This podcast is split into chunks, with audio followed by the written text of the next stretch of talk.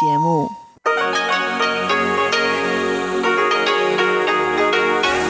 Hier ist Radio Taiwan International.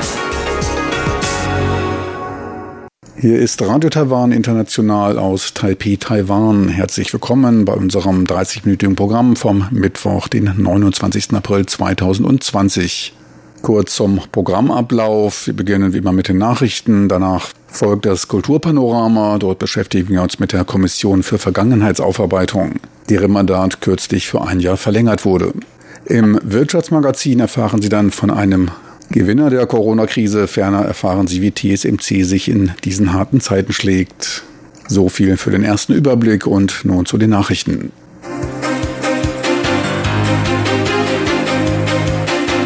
Hier ist Radio Taiwan International mit den Tagesnachrichten vom Mittwoch, den 29. April 2020. Die Schlagzeilen. Vierter Tag in Folge ohne Corona-Neuinfektionen. Statistikamt wirtschaftliche Erholung im Juni denkbar. Und das Außenministerium Webseite über den Kampf gegen Covid-19 auf Englisch. Und nun die Meldungen im Einzelnen.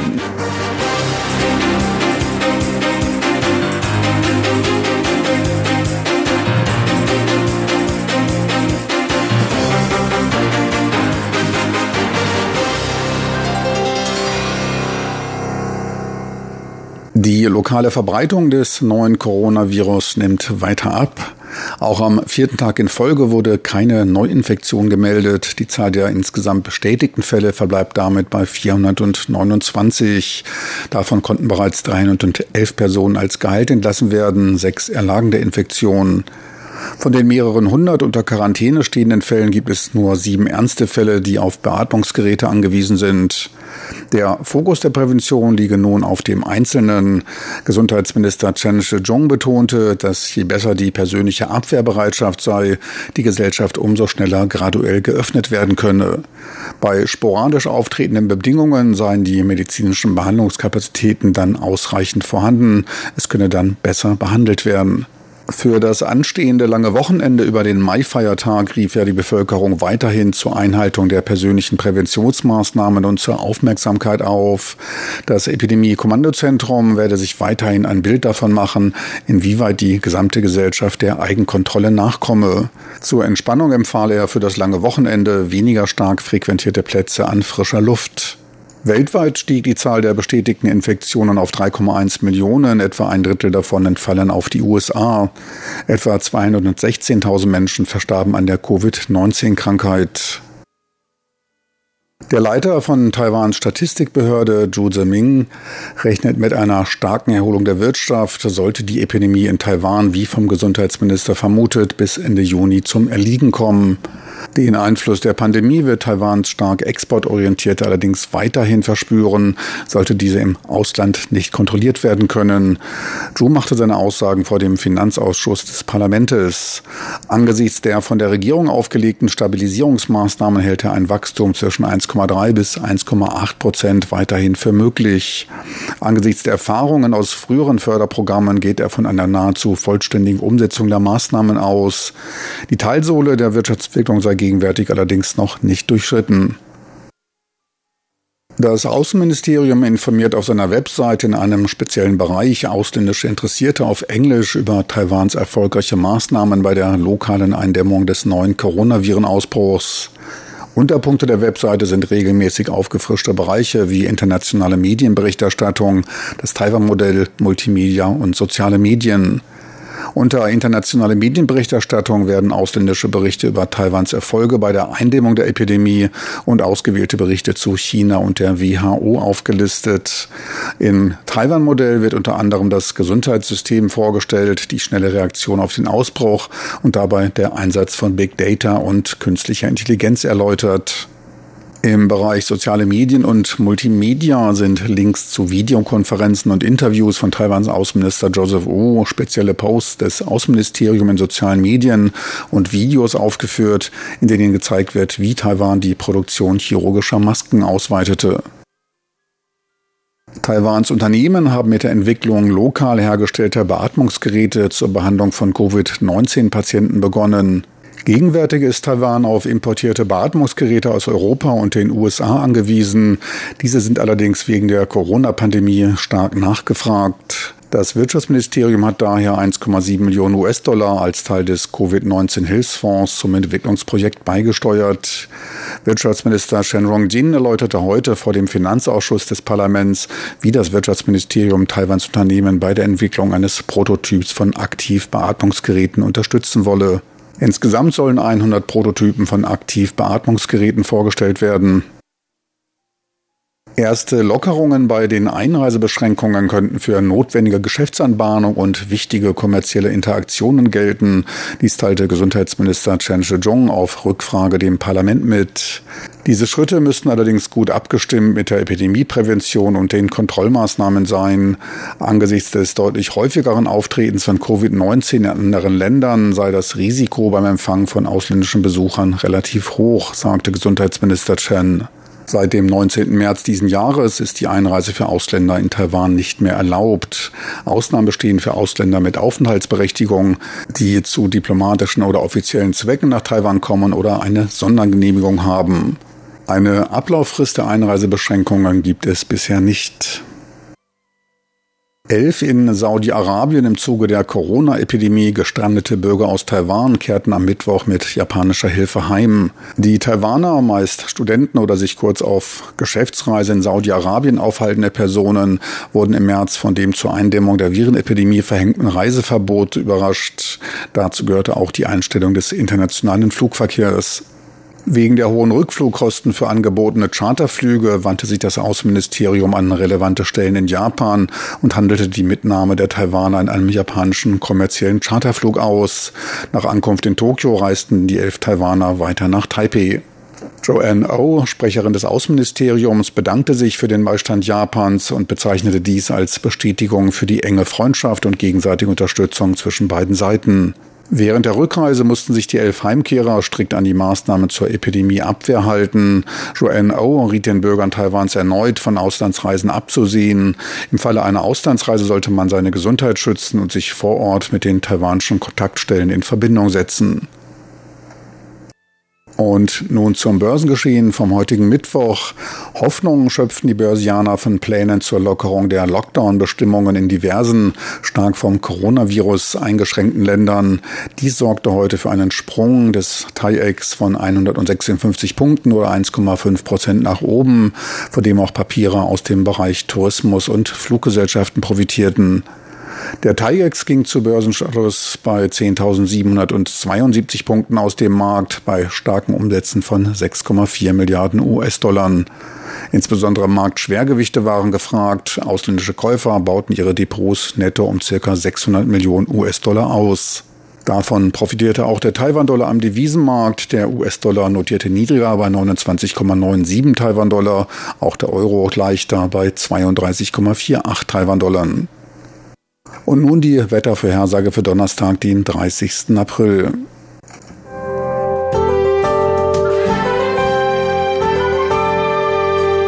Das sich schon heute andeutende wärmere Wetter beeinflusst auch den morgigen Tag. Südwestliche Winde bringen diesmal auch im Norden das Thermometer an die 30 Grad Marke und lässt die Temperaturen um 1 bis 2 Grad zum Vortag zulegen.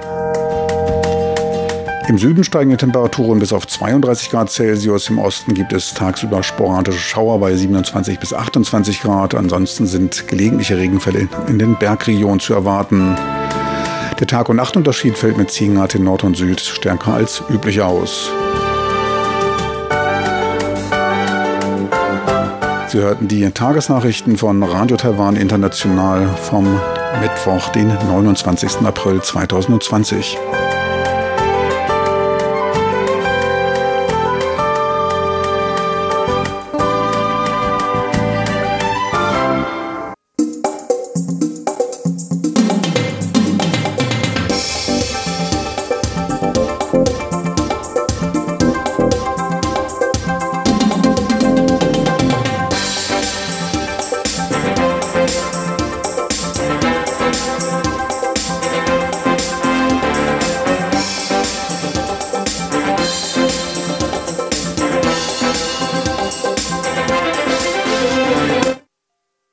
Weiter geht's mit dem Kulturpanorama und Karina Rother. Thema heute die Kommission für Vergangenheit Aufarbeitung.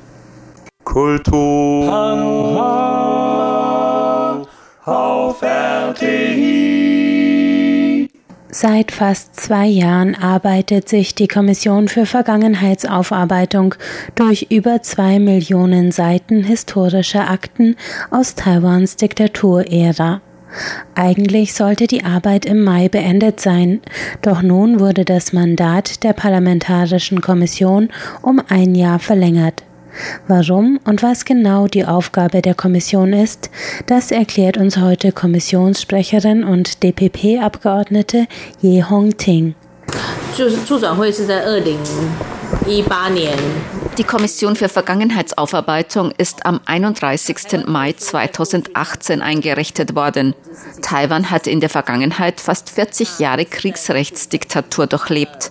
Aber seit der Demokratisierung in den 90er Jahren wurde eine Aufarbeitung dieser Zeit bisher nicht von Regierungsseite vorangetrieben. Es wurden nur ein paar finanzielle Entschädigungen an die Opfer des 228-Massakers und des Weißen Terrors ausgegeben. Aber es wurde keine systematische Auswertung der Akten durchgeführt, um die historischen Fakten zu erarbeiten. Aber nachdem die jetzige Regierung angetreten ist, hat sie sich der Mehrheit im Parlament bedient, um die Aufarbeitung der Geschichte durch Gesetze voranzutreiben.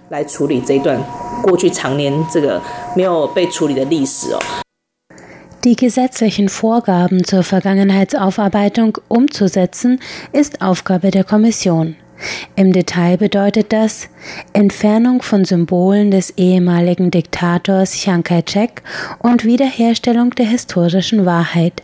Heißt, wer wurde in der Diktaturzeit zum Opfer einer Unrechtsjustiz, wer hat die Urteile verhängt und wer hat sie abgesegnet.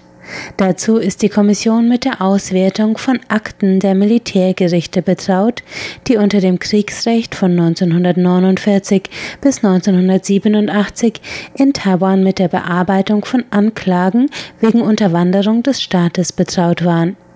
Das System fürchtete nichts mehr als offenen Widerstand und der erklärte Feind war der Kommunismus denn der Kommunismus hatte bereits das ehemalige Herrschaftsgebiet des Chiang Kai-shek-Regimes überrollt und es 1949 auf die Insel Taiwan vertrieben. Dort befand man sich nun offiziell weiter im Krieg mit der KPCH auf der anderen Seite der Taiwanstraße, während man im eigenen Land versuchte, jeden Hauch eines kommunistischen Gedankens im Keim zu ersticken. Damals konnte schon die Mitgliedschaft in einem Buchclub oder der Besitz eines falschen Magazins eine Anklage nach sich ziehen. Viele Gerichtsurteile aus der Zeit des Weißen Terrors wurden von einem Militärgericht gefällt und sind nach zivilem Recht Unrecht. Diese Urteile müssen wir für ungültig erklären. Daran arbeitet die Kommission unter Hochdruck, auch weil viele Überlebende des Weißen Terrors inzwischen 80 oder 90 Jahre alt sind. Viele von ihnen haben 10 oder sogar 20 Jahre in den Militärgefängnissen in Jingmei in Neu-Taipei oder auf der Gefängnisinsel Lüdao verbracht, oft ohne dass ihre Angehörigen wussten, was mit ihnen geschehen war. Und das waren die Glücklichen, die der Todesstrafe entgangen sind. In den zwei Jahren seit der Einrichtung der Kommission haben wir natürlich starken Zeitdruck gehabt, vor allem bei der juristischen Rehabilitierung der politisch Verurteilten. Wir haben bereits in 5837 Fällen die alten Unrechtsurteile aufgehoben. Das geht nicht einfach, indem wir die Löschung des Urteils verkünden. Viele Behörden wie das Innenministerium oder die Zivilgerichte haben Akten zu der Verurteilung. Die müssen wir alle identifizieren und beseitigen. Dann erst können wir ein Dokument ausgeben, in dem der Person gesagt wird, wir haben ihre Verurteilung aufgehoben. Jedes Mal, wenn wieder 1000 bis 2000 Urteile aufgehoben worden sind, veranstaltet die Kommission eine große öffentliche Zeremonie, zu denen auch die ehemaligen Gefangenen und ihre Angehörigen eingeladen werden, um ihren Freibrief in Empfang zu nehmen. Aber viele der politischen Opfer sind bereits verstorben. Dann stellen wir das Dokument den Angehörigen aus. Die sind oft sehr bewegt, wenn sie diesen Brief erhalten. Viele sagen, sie haben den Brief in Gedanken an ihren Vater oder ihre Mutter verbrannt. In Taiwan ist es traditionell ein Ritual, dass man Geschenke für die verstorbenen Angehörigen verbrennt. Wir hatten auch einen Fall eines 90-Jährigen, der in Kaohsiung lebte und dessen Verurteilung wir aufgehoben hatten. Er hatte selbst die Aufhebung beantragt. Nach der Aufhebung von Urteilen wird in Taipei immer eine Zeremonie abgehalten. Dazu wird die Präsidentin eingeladen und der Bevölkerung wird gesagt, dass wieder eine Reihe politischer Opfer rehabilitiert wurde. Der 90-jährige Mann bestand damals darauf, selbst anzureisen, um an der Zeremonie teilzunehmen. Wir hatten ihm gesagt, wir würden ihm die Bestätigung zusenden. Er wollte den Tag selbst miterleben, an dem seine weiße Weste wiederhergestellt wurde. Die Aufhebung der Unrechtsurteile hat in Taiwan eine große Bedeutung. In den zehn Jahren nach Ende des Kriegsrechts ging zwar eine Welle von politischen Aufständen durch Taiwan, die 1996 schließlich die Demokratisierung einläuteten. Aber für viele der politischen Opfer ist dieser Teil ihrer Biografie noch immer eine Quelle von Scham, die tiefe materielle und psychologische Wunden in ganzen Familien hinterlassen hat. Deswegen, sagt Ye Hongting, wird die Vergangenheitsaufarbeitung auch nicht mit dem Ende des Mandats der Kommission abgeschlossen sein. Die historische Aufklärung muss weitergehen, aber auch die Bildung der Bevölkerung, damit die gesellschaftliche Verklärung und Verharmlosung der Diktaturzeit ein Ende hat. Dafür soll ein Fonds entstehen, und zwar aus dem unrechtmäßig erworbenen Parteivermögen, das sich das Einparteienregime der Kuomintang zur Zeit des Kriegsrechts von der Bevölkerung angeeignet, enteignet hat. Ein Teil dieses Vermögens stammt auch aus den Taschen der politischen Verurteilten, sagt die Kommissionssprecherin. Die genaue Höhe zu beziffern und etwaige Entschädigungssummen festzulegen, das ist auch Arbeit der Kommission für Vergangenheitsaufarbeitung. In diesen zwei Jahren mussten wir auch untersuchen, welche Vermögenswerte der politischen Opfer konfisziert wurden und wie wir das entschädigen können. Bisher hatte das Verteidigungsministerium geschätzt, dass es sich dabei um ein bis 200 konfiszierte Besitztümer in ein paar Dutzend Fällen handelt.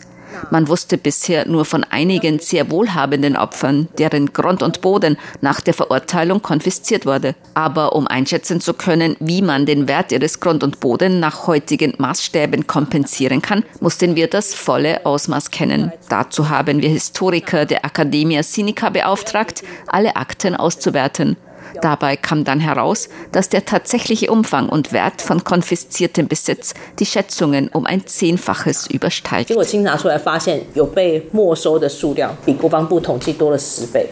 Dieses Ausmaß, sagt Ye, ist ein Grund, warum die Kommission ihre Arbeit nicht wie geplant in zwei Jahren fertigstellen konnte.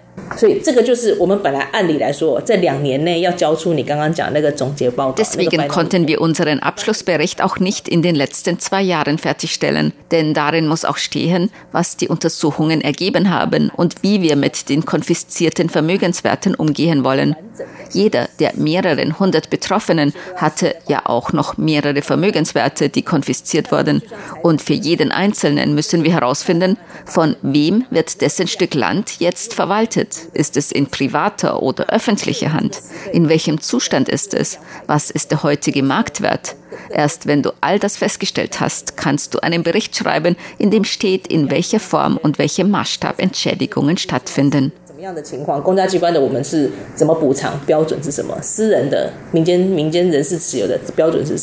Statt eines Abschlussberichts wird es im Mai deshalb einen Zwischenbericht geben. Das Mandat der Kommission für Vergangenheitsaufarbeitung wurde bis in den Mai 2021 verlängert. In der Zwischenzeit produziert die Kommission weiter aufsehenerregende Ergebnisse. Zuletzt hatte sie eine öffentliche Datenbank mit allen Urteilen des weißen Terrors freigegeben, in der alle Opfer, ihre Falldetails und die Namen der zuständigen Richter und Beamten aufrufbar sind. Per Mausklick. Mehr über die Datenbank erfahren Sie im Kulturpanorama nächste Woche, wenn es um die Frage nach dem Umgang mit den Tätern des weißen Terrors geht.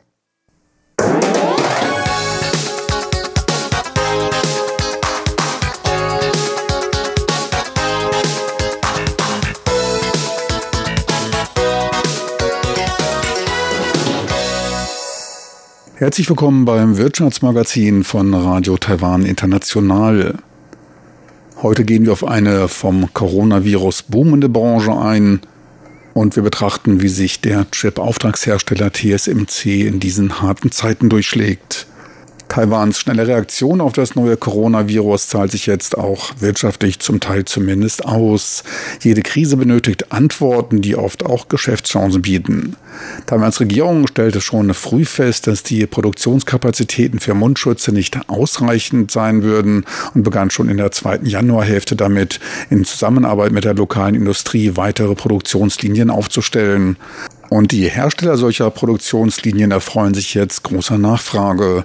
Mehr als 20 Länder klopften mittlerweile bei Taiwans Forschungs- und Entwicklungszentrum der Präzisionsmaschinenindustrie an, entweder um Maskenproduktionseinheiten zu erwerben oder um Rat zum Hochfahren der eigenen Maskenproduktion zu holen.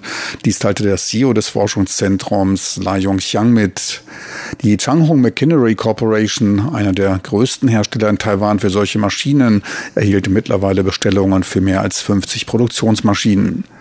Aufträge kamen von Regierungen oder von Unternehmen aus den USA, Kanada, Mexiko, Brasilien, Italien, Deutschland und Malaysia um nur die größten Auftragsgeber zu nennen. Das gesamte Auftragsvolumen für Unternehmen aus Taiwan soll bei mehr als 100 Produktionseinheiten liegen. Bis zur Fertigstellung muss man sich allerdings noch ein bisschen in Geduld üben. Dies dürfte erst für September, Oktober zu erwarten sein. Die Bereitschaft zur langen Wartezeit wird als Beleg für die drückende Nachfrage nach Chirurgiemasken gesehen. Vor dem Covid-19-Ausbruch war Taiwan nur in der Lage, täglich 1,8 Millionen Masken herzustellen.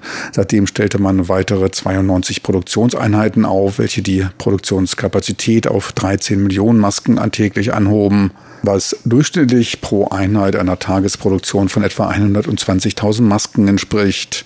Kürzlich gab man die Errichtung weiterer 22 Produktionslinien bekannt. Damit stieg die Produktionskapazität an chirurgischen Masken um 6 Millionen auf 19 Millionen Stück täglich.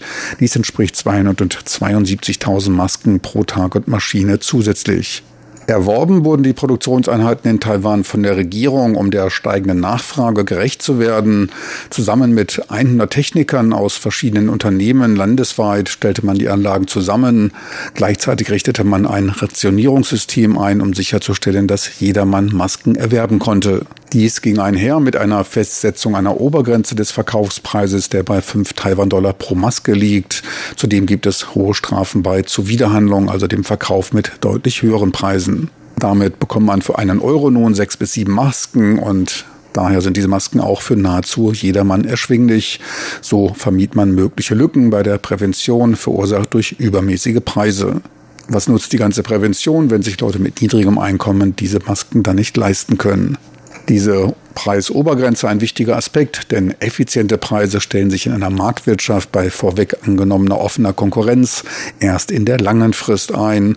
Ein Virenausbruch aller Corona sollte allerdings möglichst schnell eingegrenzt werden. Eine Lehre, die wohl mittlerweile etliche andere Staaten nachvollzogen haben dürften.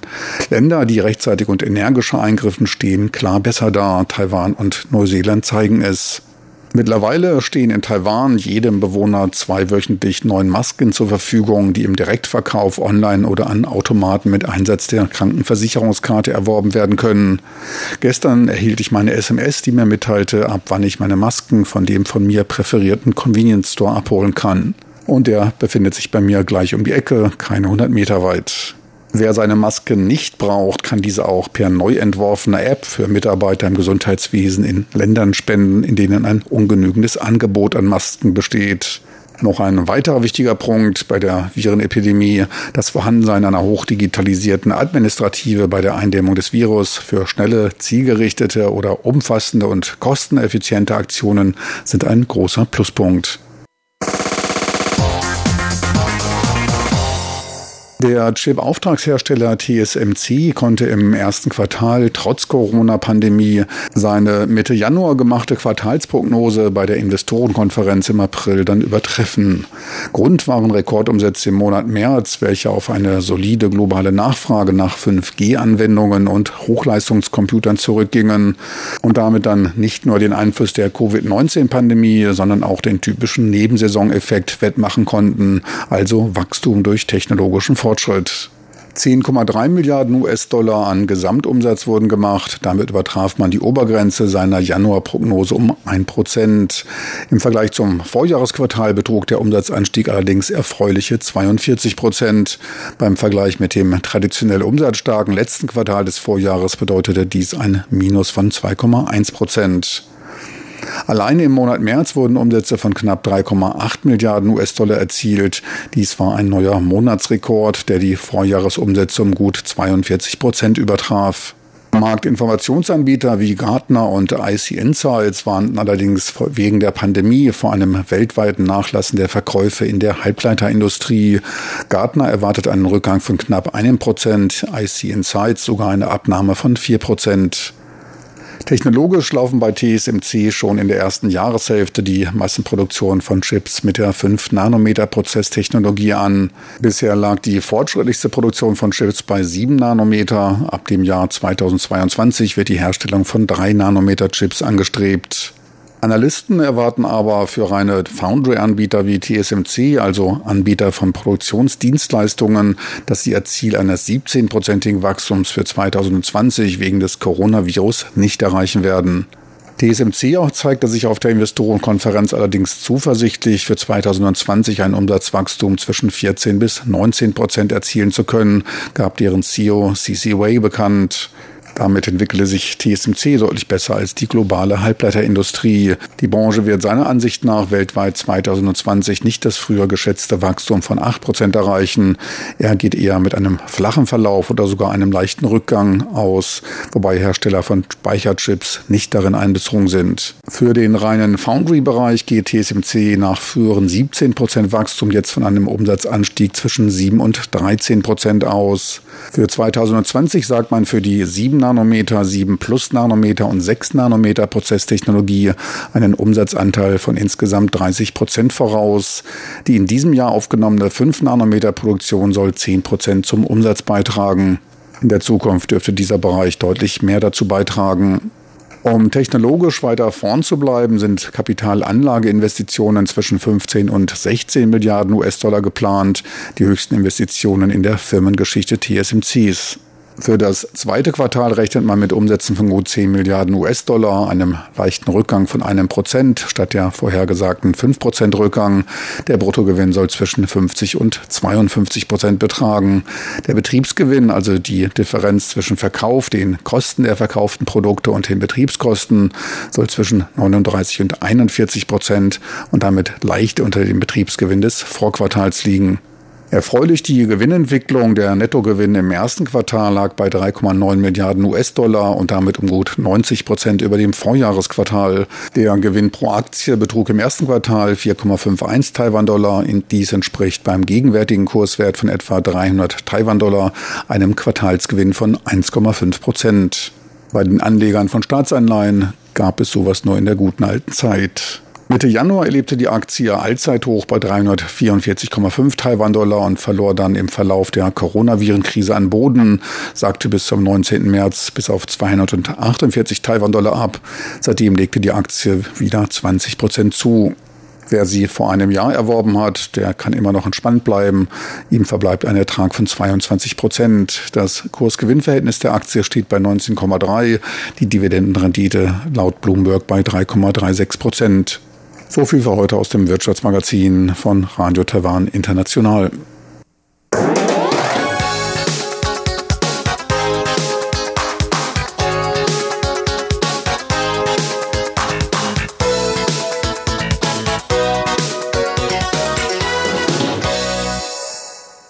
Meine lieben Zuhörer, unsere Sendung neigt sich dem Ende zu. Ich möchte noch darauf hinweisen, dass Sie diese als auch andere Sendungen ganz einfach online streamen können. Dafür müssen Sie in Ihrem Browser lediglich de.rti.org.tv eintippen.